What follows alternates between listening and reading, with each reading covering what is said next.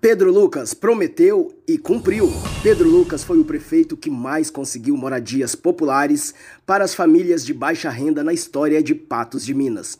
Foram aproximadamente 1.900 moradias, dentre elas os conjuntos habitacionais Quebec, Pisolato e na zona rural.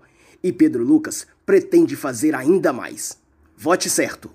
Vote 12. Eu vou votar no 12. Coligação Honestidade, Trabalho e Solidariedade.